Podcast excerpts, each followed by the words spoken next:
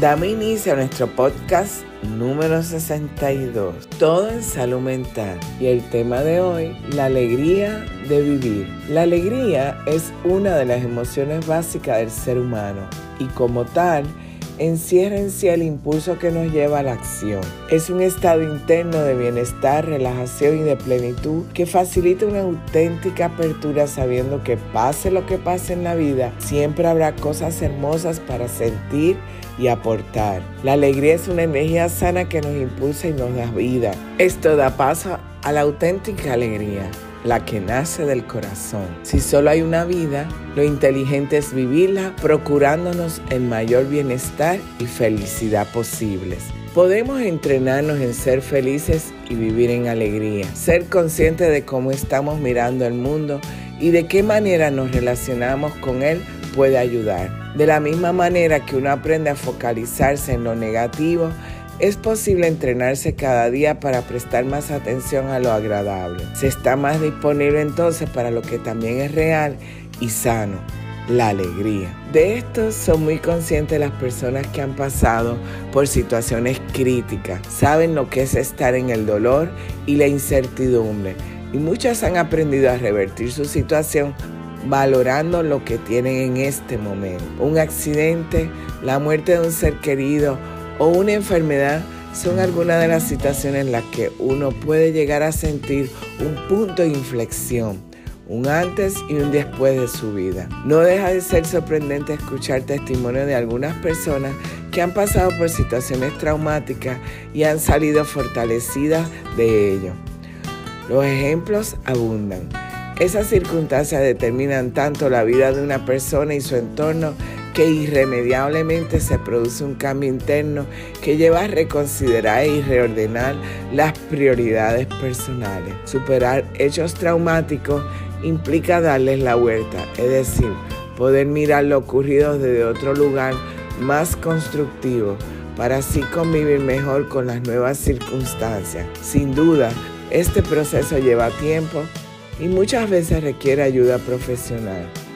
La alegría se cultiva al desarrollar las capacidades que llevan a sentirse bien con uno mismo. Con trauma o sin ello, llega un momento que se hace necesario posicionarse a, favor de la vida para poder disfrutarla. Se trata de reconsiderar la forma de mirarse uno mismo y de valorar lo que se tiene y se es.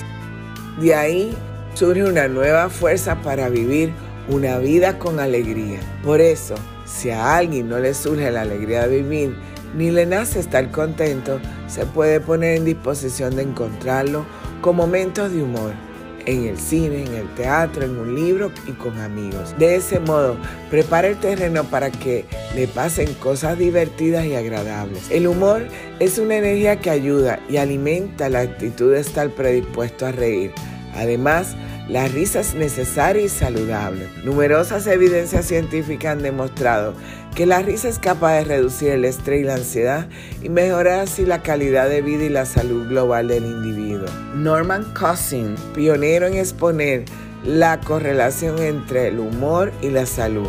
En su libro Anatomía de una enfermedad o la voluntad de vivir, describe cómo se recuperó de una artritis que normalmente suele ser irreversible mediante un tratamiento que incluye, entre otras terapias, películas cómicas de los hermanos Marx. Incluso se ha observado que muchas personas que son alegres por naturaleza se enferman mucho menos que aquellas que no lo son. El humor sirve como una válvula interna de seguridad que permite liberar tensiones, disipar las preocupaciones, relajarnos y olvidarnos de todo, afirma el doctor Lee Berg, profesor de patología en la Universidad de Loma Linda, California, y uno de los principales investigadores sobre la salud y el buen humor. Estar bien con uno mismo provoca gozo interior, bienestar y alegría. En la mirada se puede apreciar también la capacidad de alegrarse y sonreír.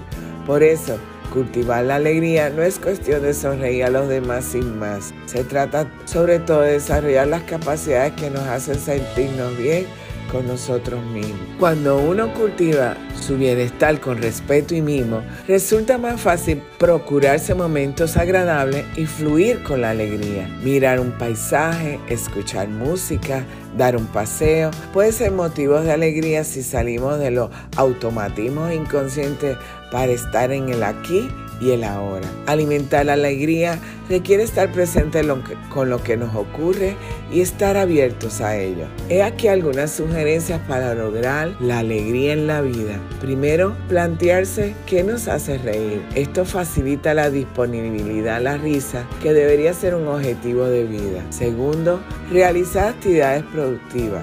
El que realiza actividades se nutre con alegría y puede fluir en la vida. Tercero, relajación o meditación. La meditación nos permite descubrir una felicidad duradera que no está sujeta a las condiciones cambiantes del mundo exterior.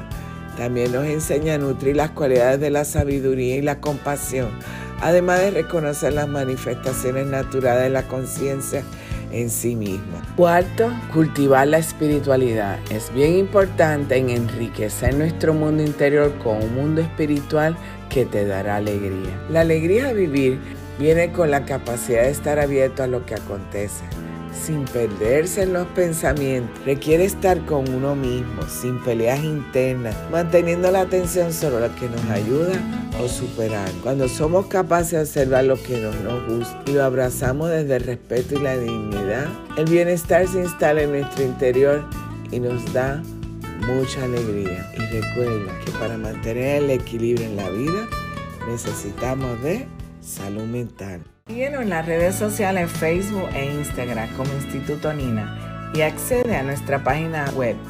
www.institutonina.com. Recuerda suscribirte en nuestro podcast en Spotify y en YouTube. Presiona la campana para los avisos en YouTube y semanalmente podrás disfrutar de nuestro podcast.